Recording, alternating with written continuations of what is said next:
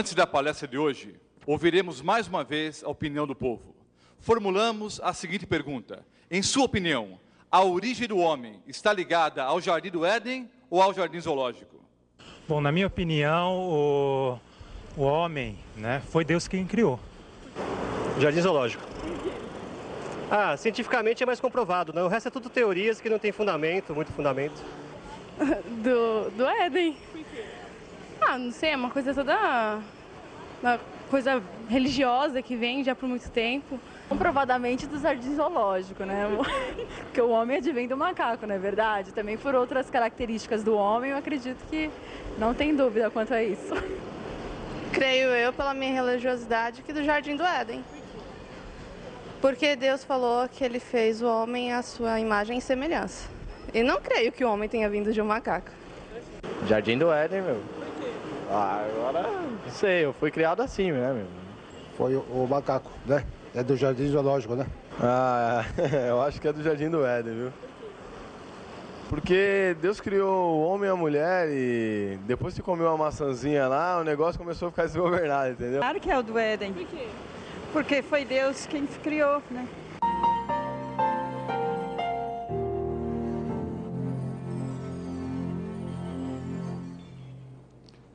Muito bem-vindos, amigos e amigas, ao seminário Esperança para Viver. O tema de hoje, do Jardim do Éden ou do Jardim Zoológico, está interligado à próxima palestra, cujo título é Onde estão os mortos? Contamos com sua assistência e com sua audiência para estas programações. Vamos falar com o nosso Deus. Senhor Pai nosso, reafirmamos nossa gratidão porque tu nos dás mais uma vez o privilégio de estudar a tua palavra. Para esta noite, Senhor, nós suplicamos do fundo do coração, como sempre o fazemos, mas nesta noite nós te queremos pedir de forma muito especial que nos dê sabedoria, entendimento para compreender o assunto que vamos estudar no teu livro santo. E desta maneira, melhor compreendermos tua relação conosco e melhor compreendermos o nosso papel como tuas filhas e teus filhos deste mundo. Suplicamos por Jesus. Amém. Na opinião do povo de hoje, as opiniões foram conflitantes. Alguns creem que as nossas origens estão ligadas ao Jardim do Éden, e outros disseram que nossas origens, nossas origens têm a ver com o Jardim Zoológico. No desenvolvimento da palestra, este conflito vai ser, mercê de Deus, com a sua ajuda, considerado e analisado para o nosso crescimento, para o nosso desenvolvimento religioso e espiritual, para melhor compreendermos os planos de Deus para, para a nossa vida. Quando os alemães invadiram Paris, os franceses trocaram as placas de sinalização. E os alemães tiveram muitas dificuldades em se locomover em Paris, porque as placas de sinalização estavam trocadas. Quando se imaginavam indo para o sul, estavam indo para o oeste e assim por diante. Amigas e amigos, na área religiosa, trocaram as placas de sinalização. E ao longo de muitos anos, quando se tentava ir para o sul, se estava indo para o norte. E quando se tentava ir para o oeste, se estava indo para o oeste. Mas graças a Deus, ele, na sua sabedoria e na sua misericórdia, levantou um movimento religioso que estudamos na sua palavra, para, com o seu poder e com a sua iluminação, restaurar as verdades, corrigir as placas de sinalização. E graças a Deus, o Seminário Esperança para Viver está sendo para todos nós uma oportunidade de vermos quais são as placas certas que Deus deixou em nosso caminho. Quais são os marcos que nos devem servir de orientação. Na palestra anterior, porque há tantas religiões, nós concluímos que depois que a palavra de Deus deixou de ser, no processo histórico da igreja, depois que a palavra de Deus deixou de ser a única regra de fé, a única regra de doutrinas e de verdade, movimentos religiosos se valeram de textos bíblicos e de tradições humanas. Uma amálgama, uma mistura de textos bíblicos e de filosofias, de tradições que se acomodavam a quase todos os gostos e preferências. E dessa maneira os grupos foram se multiplicando. E Jesus Cristo, provavelmente, como lhes disse em outra oportunidade, Jesus Cristo tinha lágrimas na voz quando disse: Em vão me adoram, ensinando preceitos, doutrinas que vêm dos homens. E palavras muito duras do Mestre, e eu posso sentir a tristeza do seu coração quando ele as pronunciar. Não vos conheço, não vos conheço. Que Deus dê a você e a mim a oportunidade de conhecê-lo profundamente em Sua palavra e acolhermos as Suas orientações, porque a verdade nos liberta. Nos liberta do erro doutrinário, mas também nos liberta da tristeza, do desânimo.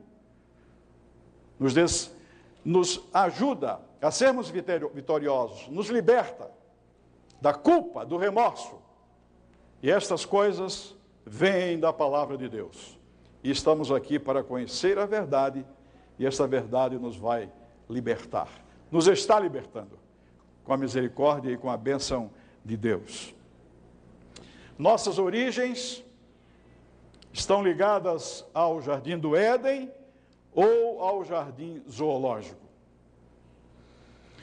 A linguagem da Bíblia é simples e singela, meridianamente clara. Há pessoas que só apreciam coisas complicadas. Quanto mais complicadas, melhor ainda.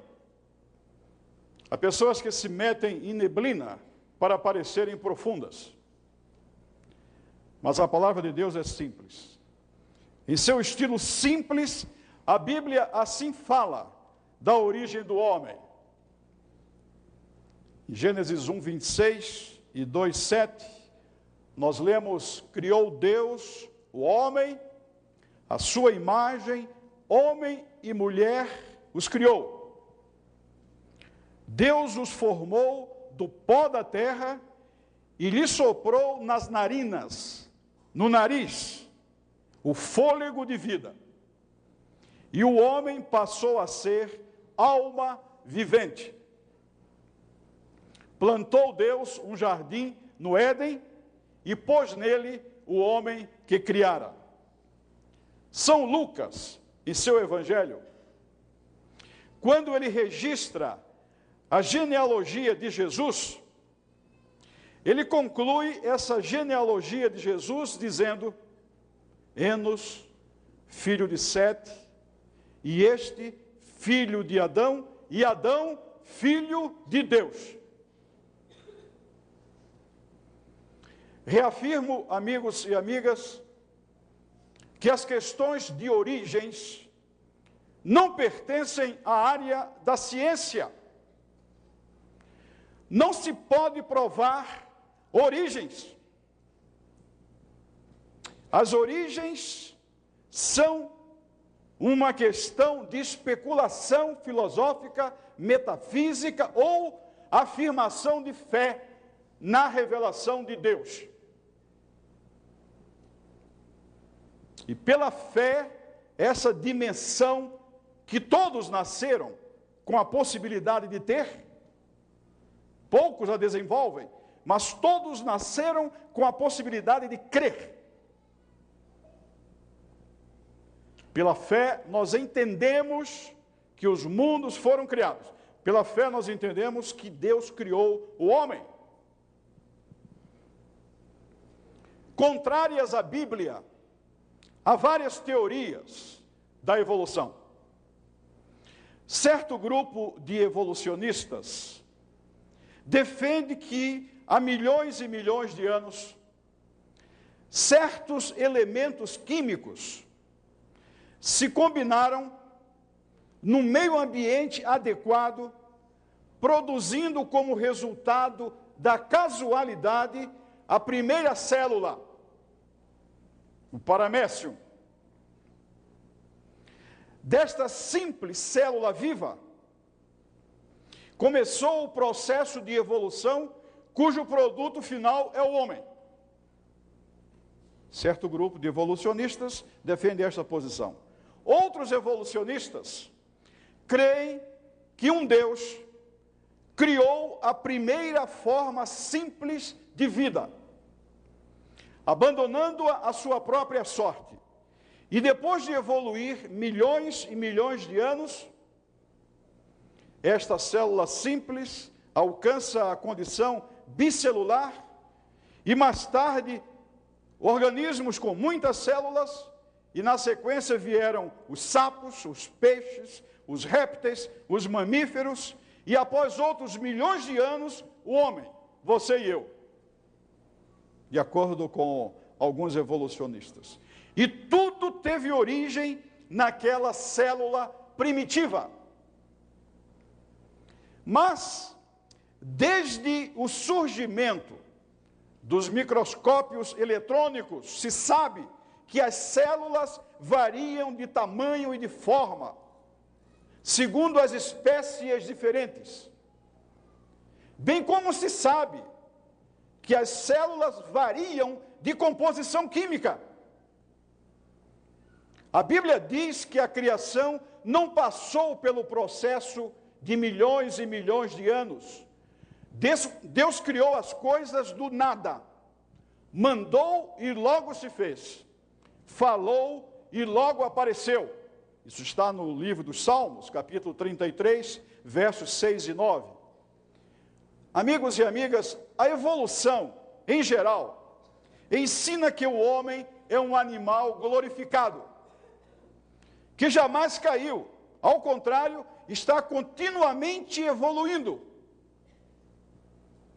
Tal opinião deixaria sem efeito a morte expiatória de Cristo por você e por mim, por nós, não seria necessário redimir alguém que jamais caiu do seu estado de perfeição.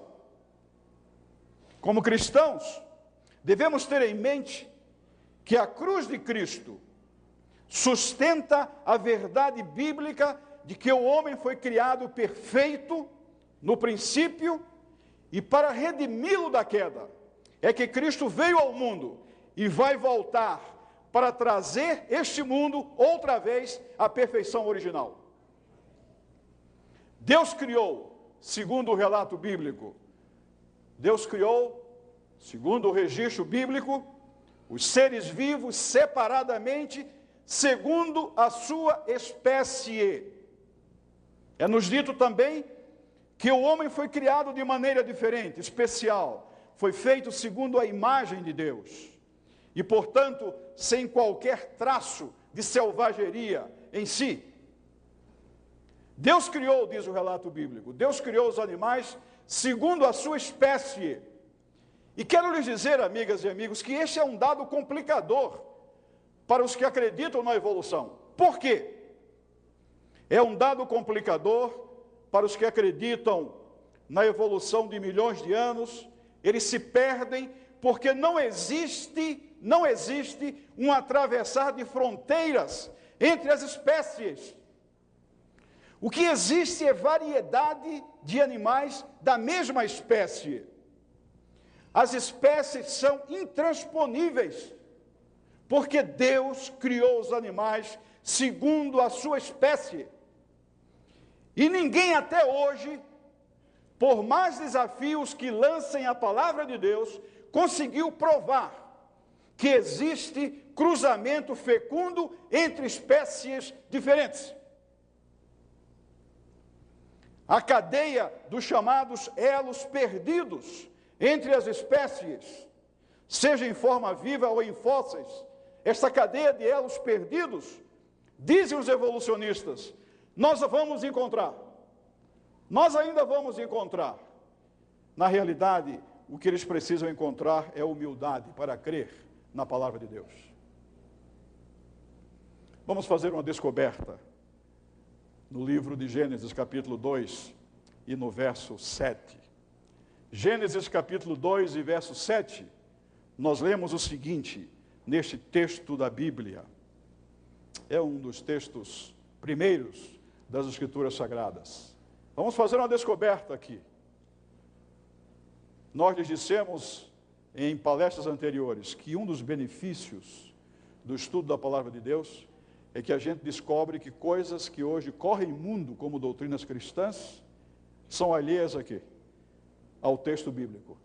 E algumas verdades da Bíblia estão esquecidas ou deformadas, transfiguradas no mundo chamado cristão. Vamos ler o que está nesse texto de Gênesis capítulo 2, e o verso 7. O que é que nós lemos aqui? Leiam comigo.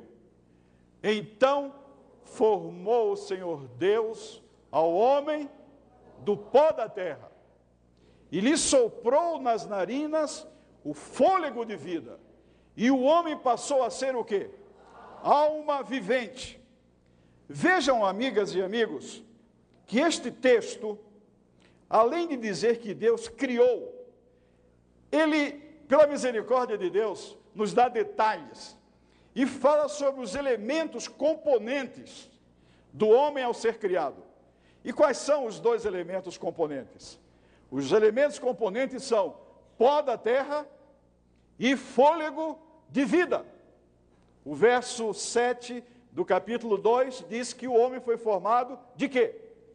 Pó da terra e fôlego de vida. São os elementos componentes, constituintes, o pó da terra.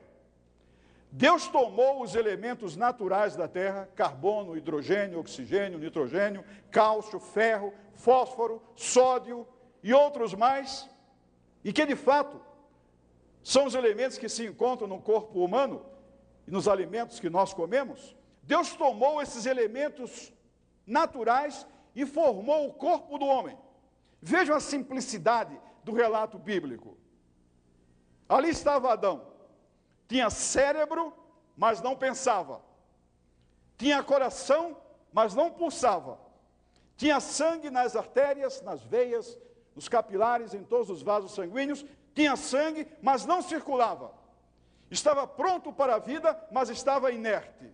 Então Deus soprou em seu nariz o fôlego da vida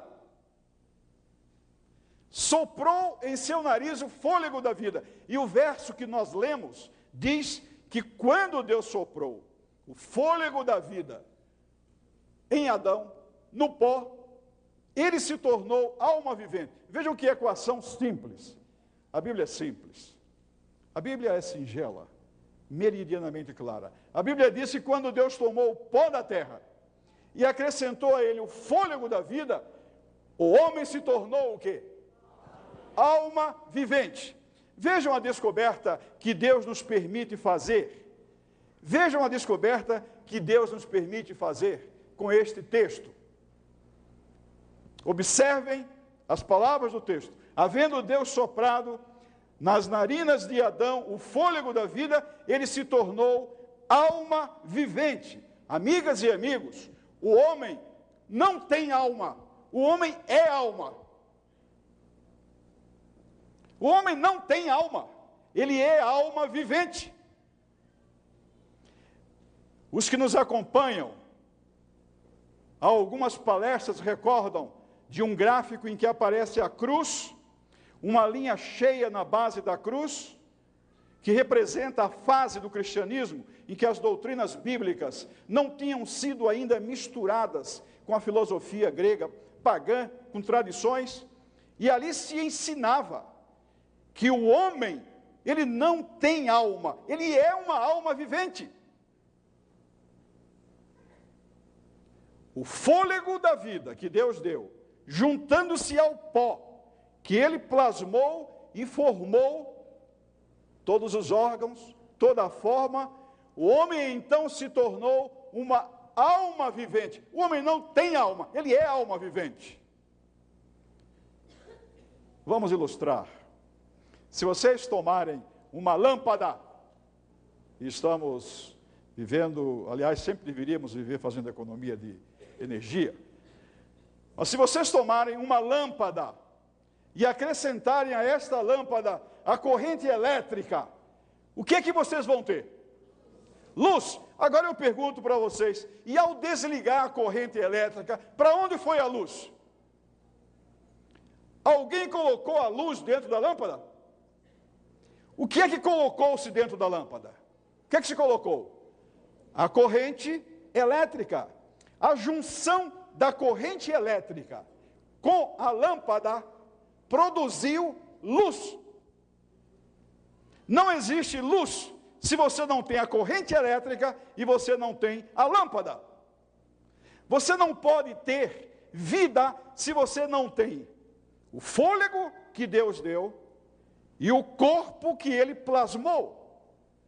A vida, e se diz comumente, a cidade tal ou qual tem três mil almas. Não se diz isso? Três mil o quê? Pessoas. Três mil vidas. O homem ele é uma alma vivente. Quando os dois elementos se dissociam, o homem cessa de viver. Assim como a luz desapareceu quando você desligou a corrente da lâmpada, quando o fôlego sai, e esta palavra fôlego de vida, me permitam citar o termo hebraico original, nefesh, que é um princípio impessoal de vida que Deus dá. Quando a luz se apagou, quando a corrente foi desligada, essa corrente não voltou para as linhas de transmissões, ou para a hidrelétrica, ou para a termoelétrica, ele não voltou, a corrente não voltou, corrente da rua Taguá 88. Voltou a corrente indeterminada. Quando o princípio de vida sai do ser humano, esse princípio impessoal de vida que Deus dá, volta para Deus. E o pó volta para, para a terra. Quando falta a vida, não existe vida sob outra forma. Para haver vida, corpo e o fôlego têm que estar presentes. E a soma do corpo e do fôlego, princípio de vida, gera alma vivente. Vocês e eu somos, pela graça de Deus, alma vivente. Fôlego, o princípio e o corpo. Pergunta-se então: e o que resta? Se a vida, a exemplo da luz, só existe com a junção de duas coisas? E o que resta? A Bíblia responde: o que eu penso não é de grande valor. O que a Bíblia responde, o que é que a Bíblia diz? O que é que sobra? Esta vida aqui, tudo. A Bíblia responde. Amigos, amigas, quando cessa a vida, quando se exala o último suspiro, quando cessa a vida, fica nos céus o registro daquilo que eu fui e fiz. Quando cessa a vida, fica no céu o registro do que você foi e fez. E a Bíblia diz que há nos céus livros, nós vimos em uma das palestras. E nesses livros há nomes. O seu nome, o meu nome está nos livros dos céus. E na página com o seu nome, com o meu nome, está tudo o que eu fiz, tudo o que eu fui, os meus atos, as minhas intenções. Porque Deus, quando julga o ser humano, ele julga as ações e as intenções. La Rochefoucauld dizia: todos que aqui estão, voltando-se para um grupo de pessoas que com ele estava numa sala, todos quantos aqui estamos, ficaríamos envergonhados se o mundo conhecesse os motivos que estão por trás de nossas melhores ações. Nos livros dos céus são registrados atos, intenções, motivações.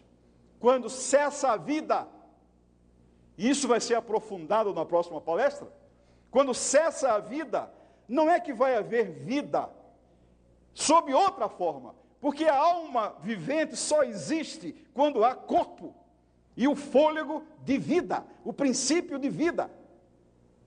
Alma imortal é filosofia grega que se introduziu na igreja naquela fase quando as portas foram abertas e entrou uma enxurrada de doutrinas alheias ao texto bíblico. De acordo com o texto bíblico, vocês e eu não temos alma, somos alma. Somos alma vivente. Quando cessa a vida, corpo vai para o pó. Esse princípio de vida impessoal volta para Deus, nos céus fica o registro, amiga, fica o registro, amigo, da sua vida, da minha vida. E quando ele voltar, se no registro da sua vida e da minha vida, onde estão os meus pecados, onde estão os seus pecados, se lá no registro houver uma palavra perdoada. Perdoado. Quando ele voltar, se você e eu estivermos vivos, seremos transformados. Se estivermos mortos, nós vamos ser chamados para a vida outra vez. E vamos encontrar o Senhor nos ares. Amigas e amigos, quando cessa a vida, permanece no céu o registro de sua vida. Princípio de vida volta para Deus. O pó volta, o corpo volta para o pó. Jesus Cristo, uma vez, foi convidado por um cidadão de classe média alta para jantar. Ele aceitou o convite.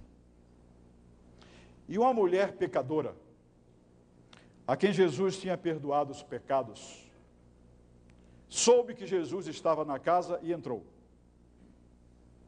E de forma incomum, esta mulher começou a derramar sobre a cabeça de Jesus Cristo uma fragrância muito cara, que a Bíblia chama de nardo puro.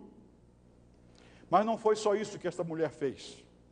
Ela começou a chorar e a regar os pés de Jesus com as suas lágrimas e a enxugá-los com os cabelos.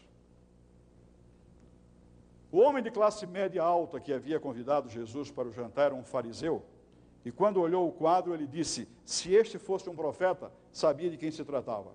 Esta é uma pecadora pública. Jesus que entra nos pensamentos, nos seus e nos meus, ele sabe o que você está pensando, o que eu estou pensando, e como ele quer lhe ajudar, como ele quer me ajudar. Ele entrou nos pensamentos daquele fariseu e disse: Simão, eu tenho uma história para te contar. E Simão disse: Conte, mestre, a história. E Jesus disse para Simão que certo credor tinha dois devedores. Um lhe devia 500 dinheiros e outro lhe devia 50 dinheiros. Ambos não lhe podiam pagar. Ele perdoou os dois.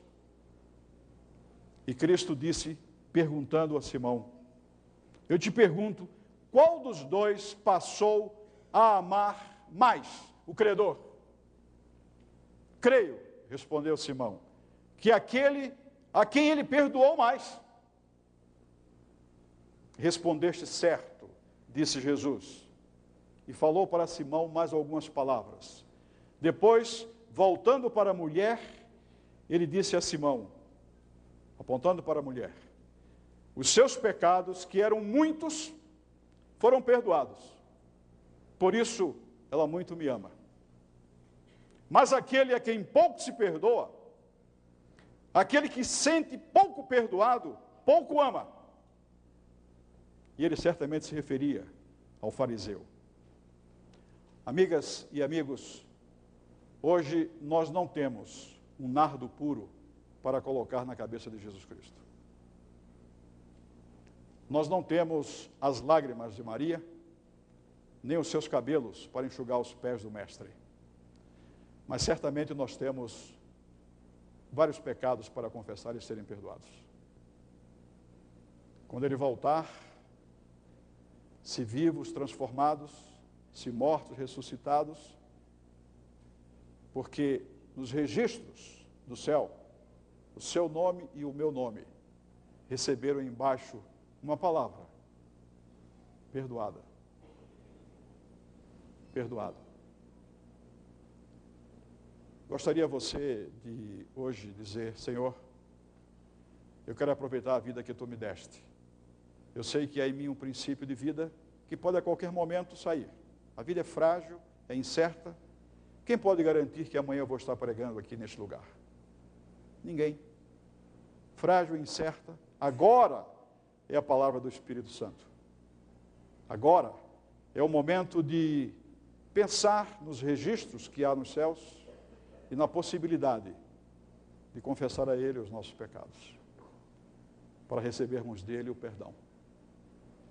E quando Ele voltar, para recriar este mundo, para restaurarmos, para abrir de novo as portas do paraíso perdido, a gente possa ser convidado, todos convidados, para a eternidade. Se você quer, mesmo não tendo o nardo puro hoje, mesmo não tendo as lágrimas, os cabelos de Maria, mas nós temos pecados.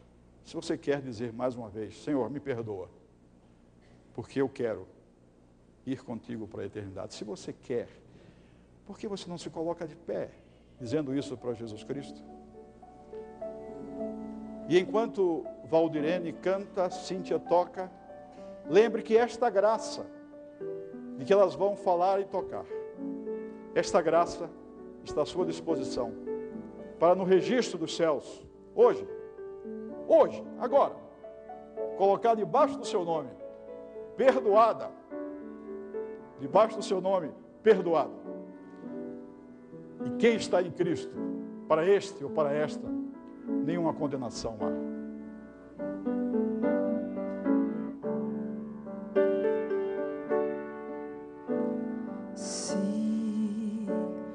a vida te feriu, com força te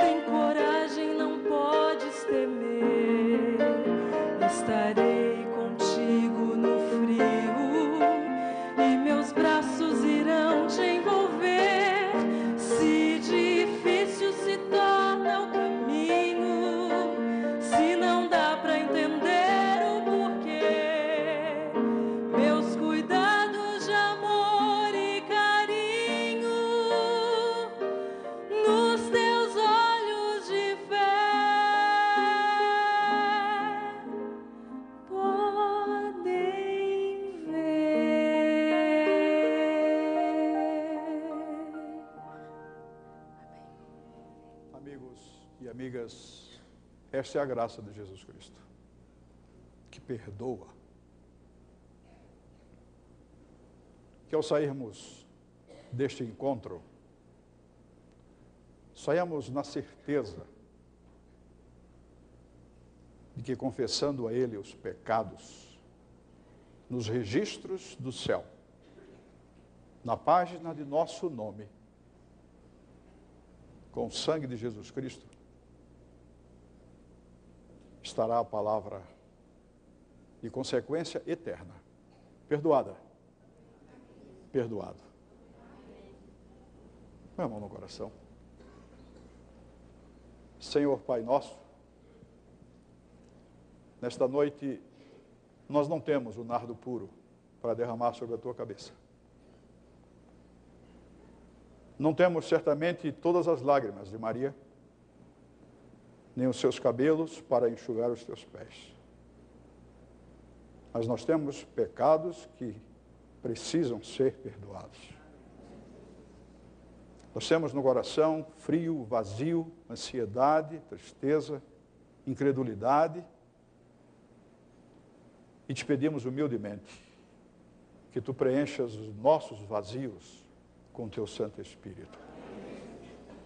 Que nos sintamos fortalecidas, fortalecidos, perdoados, aceitos por ti e com forças para a caminhada até aquele dia, quando voltarás e chamarás de volta os que morreram em ti e transformarás aqueles que vivos estão à tua espera e que nos encontremos com o teu filho nos ares para estarmos eternamente com ele. Suplicamos em seu precioso nome. Amém.